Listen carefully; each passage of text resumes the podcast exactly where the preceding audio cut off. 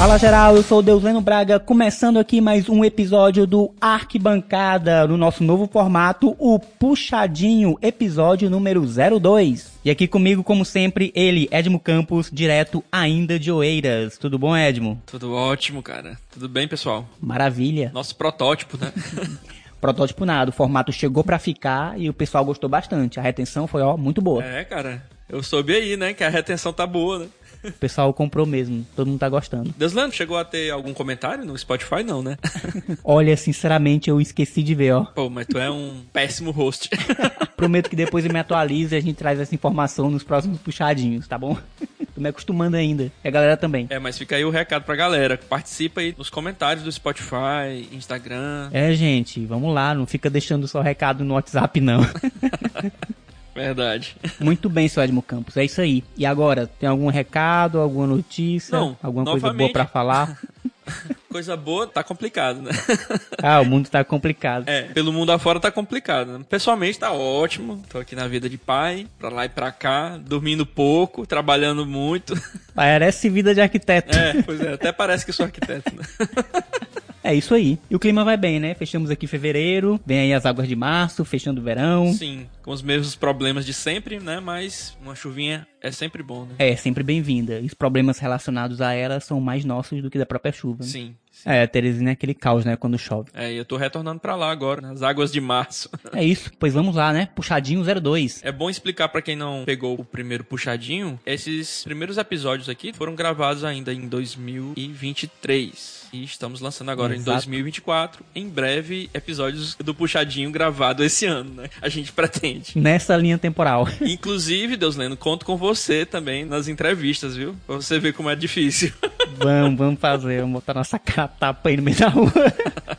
Tem que dar um desconto que nós não somos repórteres, né? Não somos jornalistas profissionais, mas enfim. É, enfim, mas de certa forma é um jornalismo. É, pelo menos comunicamos, né? Tentamos comunicar. É isso. E vamos nos comunicar hoje com a arquiteta formada pela Universidade de Brasília, pela FAO UNB, Sandra Marinho. Sim, minha amiga Sandra Marinho, especialista em arquitetura social. E especialista em reabilitação ambiental sustentável, arquitetônica e urbanística. E em política pública de habitação. É pouca coisa?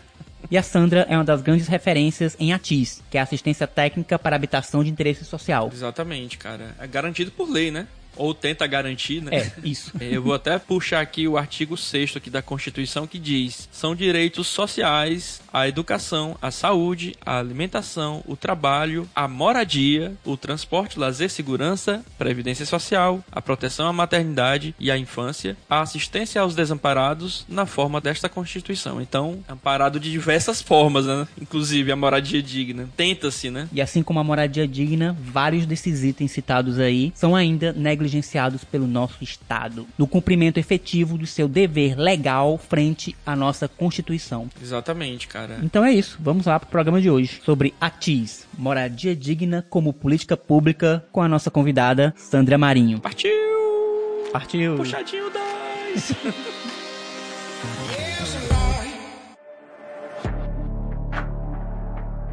Bom, pessoal, a gente está aqui hoje com a Sandra Marinho, arquiteta e urbanista dedicada a projetos na área de habitação social. Sandra, eu gostaria que você se apresentasse para nossa audiência e queria que você contasse para a gente como foi seu primeiro contato com a assistência técnica em habitação de interesse social. Bom, olá a todos que estão nos ouvindo. Meu nome é Sandra Marinho, sou arquiteta e urbanista formada pela UNB, tenho 17 anos aí de atuação profissional, sendo que os sete últimos dentro do campo, né, da habitação de interesse social. Então, eu vim do mercado tradicional, atendia cliente da classe A e B. Em 2016, eu tive a oportunidade de entrar na companhia de habitação do Distrito Federal, Codab, né? Que é a Codab, que é a Codab. E ela é executora da política habitacional. Então, a gente tem a Secretaria de habitação, que faz todo o planejamento, e a CODAB entra com essa execução. Então, em 2016, o arquiteto Gilson Paranhos assume a companhia, e então, entre as suas bandeiras, a assistência técnica, né, era uhum. prioritária. E a partir disso, ele juntou uma galera, uhum. uma iniciativa inédita de reunir arquitetos dentro dessas periferias, alguns, algum tipo de experiência inicial em habitação E você vinha social. do mercado, né, do tradicional, né? Justamente. Engraçado, né? Eu vim do que o mercado oferece de forma mais rápida para o profissional que se forma. Sim. Então, no momento que eu me formei, a economia estava muito boa e eu tive a oportunidade, então, de ter escritório. Nesse momento de 2016, me veio essa oportunidade, o que me interessou muito por uma questão mesmo, além de identificação com o próprio tema em si,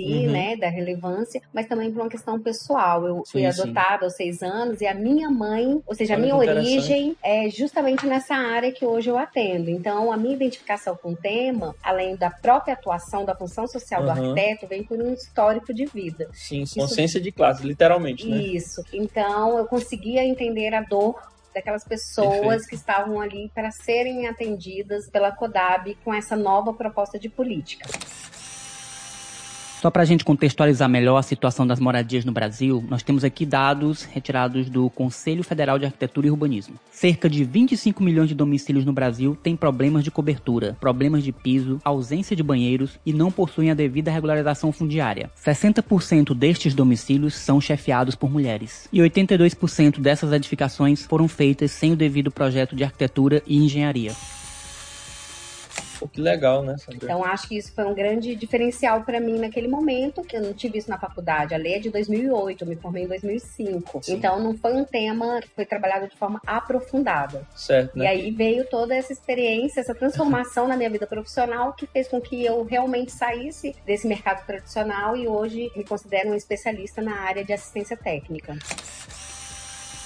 Quem quiser conhecer melhor a lei de ATIS, ela é a lei número 11.888, de 24 de dezembro de 2008, e tem por objetivo assegurar às famílias de baixa renda a assistência técnica pública e gratuita para o projeto e a construção de habitações de interesse social, alterando a lei número 11.124, de 16 de junho de 2005, que naquela época criou um fundo, o FNHIS, Fundo Nacional de Habitação de Interesse Social, para prover os recursos necessários para manter os programas de habitação dessa natureza.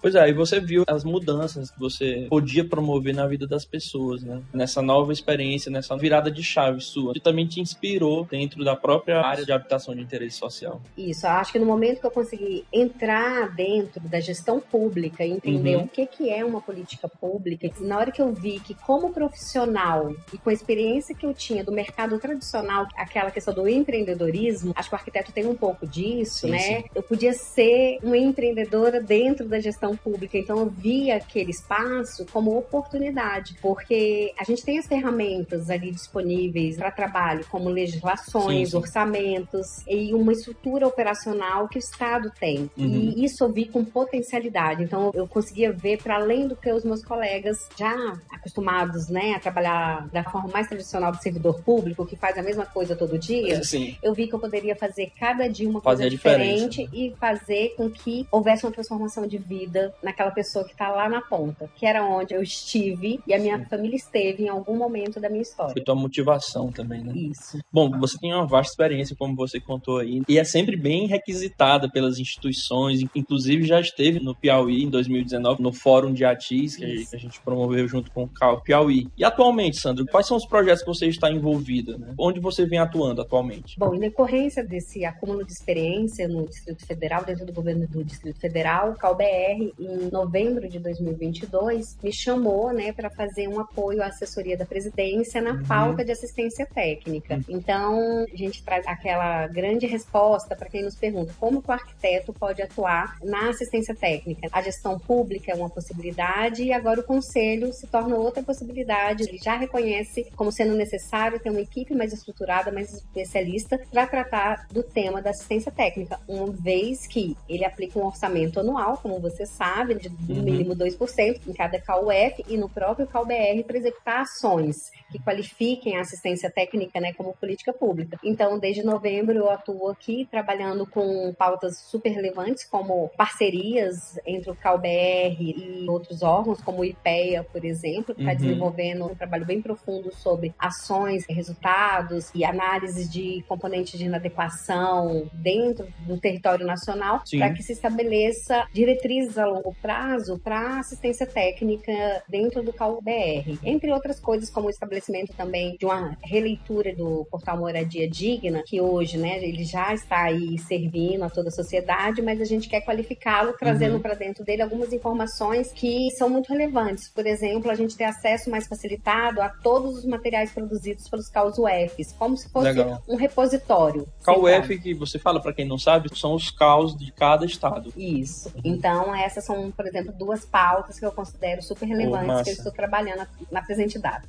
Bom, queria saber de ti aqui como você enxerga o papel da ATIS no planejamento urbano. Quais são teus sonhos para a ampliação dessa adoção no país? Bom, acho que a gente tem que ter entendimento que a assistência técnica para habitação de interesse social, ela vai para além da própria melhoria habitacional, porque a gente sim, sempre discute sim, a melhoria verdade. habitacional dentro da assistência técnica. Só que a assistência técnica é ampla, ela trabalha no espaço urbano, na regularização fundiária, na revitalização. É multidisciplinar. Né? Multidisciplinar, né? Envolve uma equipe super complexa para poder desenvolver esse trabalho com qualidade. Então, eu acredito que os próximos passos da assistência técnica vão estar muito voltados para fazer esse entendimento de que a gente pode fazer a regularização fundiária junto com a melhoria habitacional, junto com a recuperação do espaço urbano. Esse amadurecimento no entendimento, eu acho que é o que vai impactar no desenvolvimento de uma política pública mais completa para uhum. áreas já consolidadas. Um exemplo disso que a gente tem a nível federal é o próprio Minha Casa Minha Vida Sim. agora, que considera a melhoria habitacional dentro dela. Então, Inclusive, ela... era a minha próxima pergunta. então, adivinhei. eu ia perguntar aqui, a gente tem ou não chance de ter a TIS conectada ao programa Minha Casa Minha Vida? Eu acho que a gente está numa ótima oportunidade. O time, vamos dizer assim, é exatamente este, né, uhum. momento, porque a gente tem uma legislação, né, uma norma como Minha Casa Minha Vida, que nos dá abertura para fazer essa atuação como política pública reconhecido, que não Isso. tinha até então. Até então, como que a gente trabalhava? A gente tem a lei federal e o uhum. município faz a regulamentação por uma lei local. Local, né? É um grande desafio. Então, agora, tendo a melhoria habitacional expressa dentro do Minha Casa Minha Vida, possibilita que gestores, primeiro, prestem atenção na questão de áreas já consolidadas, que precisam ser atendidas por uma política pública específica, personalizada e muito sim. bem implantada. Sim, sim. Né? Ela tem um outro tipo de implementação é e isso precisa ser entendido por esse agente público. E isso dá força para gente, né? para nós que claro. somos militantes da TIS, da TIS. e para o CalBR, uhum. por exemplo, abrir novos debates né? em ministérios, secretarias, agências, enfim, para que isso reverbere com os bancos, nas né? camadas, com os bancos. Então a gente tem o Ministério das Cidades aí, a Secretaria Nacional de Habitação se interessando pelo tema de melhoria habitacional. Uhum. Na verdade, ele vem com esse interesse já há alguns anos, só que ele está tentando rodar alguns projetos pilotos Sim. que não rodaram, como o cartão Reforma, por exemplo, uhum. que não foi para frente. Então, essa ânsia de que dê certo vem sendo trabalhada dentro dessas secretarias, por exemplo, dessa secretaria, para que ela possa se materializar. É, até porque também o programa vem passando por uma reformulação, o Minha Casa Minha Vida, onde a gente tem inclusive reforma, e isso acredito que para ganhar escala precisa da participação de profissionais habilitados nessa assistência técnica. Precisa. Eu acho que aí o conselho entra com uhum. acordos de cooperação técnica que podem ser vinculados a espaços como da Secretaria, por exemplo, de Habitação, ou Secretaria de Saúde, local, enfim. A gente tem vários arranjos que podem ser feitos em que a gente consegue defender a política pública juntamente com a atuação profissional, reconhecendo que, sim, o arquiteto ele pode trabalhar em um campo como assistência técnica, só que não é para aventureiro. São para pessoas que têm perfil, pessoas que estão capacitadas Isso. e que têm um entendimento sobre o seu papel dentro do processo. Porque o maior entendimento, tanto de um agente público, quando ele planeja uma política para sair no nível federal e chegar lá no município, é a expectativa. Quando Sim. se fala de se colocar uma melhoria habitacional dentro do Minha Casa Minha Vida, você abre a expectativa de milhões de pessoas. Sim, sim, sim. Né? Inclusive dos de, arquitetos. E, de arquitetos. Então a gente está falando dos beneficiários que estão lá na ponta uhum. esperando, de áreas consolidadas que até então não tinham ferramentas públicas, serviços públicos compatíveis com o problema que ele tem na sua edificação, e também para os profissionais, que podem atuar junto com o governo para poder diminuir o déficit habitacional qualitativo. Exatamente, não construir mais casas, né? Isso. A gente não defende que a cidade não cresça. Sim. Só que ela precisa crescer com qualidade. Mas crescer com qualidade é você também qualificar um espaço já existente para que você possibilite pessoas a permanecerem com seus vínculos afetivos, uhum. culturais com aquela região e uhum. deixar esse crescimento para realmente aqueles que precisam, para aqueles que necessitam. Sim, verdade. Bom, quais principais lições você acredita que a próxima geração de arquitetos deve aprender sobre a importância da assistência técnica em habitação de interesse social? Manda esse recado aí para nossos ouvintes. A importância, primeiro, é o entendimento de que o profissional de arquitetura e urbanismo ele tem uma função social dentro da cidade e a sua atuação dentro desse campo é tão legítima quanto ele atender um cliente da classe A e B. Então, vou até corrigir, né? Cliente da classe A e B, todos são clientes. Sim, ou todos, todos têm suas necessidades. Né? A diferença é que esse profissional ele pode se inserir nesse novo campo de trabalho que vem no âmbito da assistência técnica, sendo ele um agente público então, ele pode trabalhar Sim. no serviço público fazendo uma transformação ou sendo ele um empreendedor de impacto social, como a gente já tem muitos casos no Brasil de pessoas que estão atuando profissionalmente e trazendo um impacto social junto, ou seja, tem um propósito. Então, é que ele tenha propósito, seja dentro de um órgão público, seja no mercado tradicional, sim, sim. popular, vamos dizer assim, mas que ele tenha esse propósito de atuação. E a universidade é a grande fábrica que a gente sim. vai ter para os próximos anos para trazer esse profissional mais Nossa. Consciente e mais atuante, entendendo que o direito à moradia também é uma responsabilidade nossa, junto com a política pública, né, que está aí sendo ofertada para essa população que ficou anos à margem de acesso a coisas básicas, como infraestrutura, enfim, que a gente mais vem acompanhando essa ausência, né, de qualidade de vida. Perfeito, Sandra. Muito obrigado pelo seu tempo, viu? Você é uma colega muito querida. Os arquitetos Sim. piauienses sempre gostam muito dessa área também de assistência técnica e eu acho que isso tem tudo para expandir em todo o Brasil e principalmente no estado do Piauí. Sim, que a gente continue com essa bandeira à frente, né, e tenhamos mais colegas trabalhando com a gente daqui a alguns anos. Valeu, Sandra. Tchauzinho.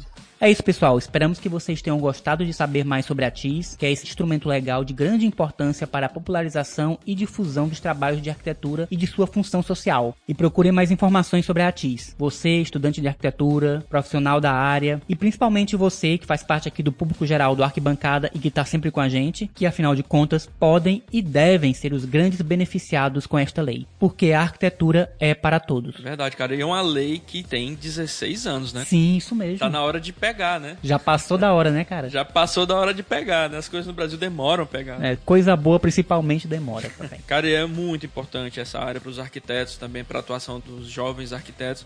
Nosso setor é muito voltado ainda para um público de classe média alta e a gente está esquecendo que todos os brasileiros precisam também de uma moradia digna, óbvio, é. óbvio, todos. Exatamente. Né? E, cara, é uma coisa que é óbvia. A grande parcela da população não está nas camadas mais altas da sociedade. Então, é um campo aberto. É, exatamente, é um campo aberto para arquitetos, engenheiros, como a Sandra falou, é uma atuação multidisciplinar. Uhum, então é uma área que está aberta para todas as profissões. Né? Exatamente. Queria aproveitar também para mandar um abraço para Sandra Marinho e fazer um convite para que ela volte ao Piauí novamente e dê aquela palestra show que ela já fez aqui para arquitetos e também para estudantes. Volta, Sandra, volta aqui pro Piauí. Hashtag volta Sandra para o Piauí. é isso aí, pessoal. É isso aí, geral. Recadinhos de sempre. Sigam e assinem nosso feed lá no Spotify e no Apple Podcasts principalmente e em todas as plataformas de áudio digital. Nós estamos também no YouTube e sigam também o Arquibancada no nosso Instagram, ArcBCD e também os nossos perfis pessoais e de nossos convidados. Cinco estrelas, dê cinco estrelas pra gente no Spotify e cinco estrelas aonde tiver estrela para nos dar. Façam do Arquibancada um céu bem estrelado. Deixe seu recado,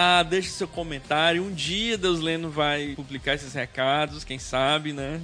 e aproveita para ouvir nosso primeiro puxadinho, abrindo nossa nova temporada 2024, novinha em folha para todos. E em breve nosso programa normal, ele vai chegar, ele vai voltar. É para você que tá aí com saudade do arquibancada tradicional, conservador.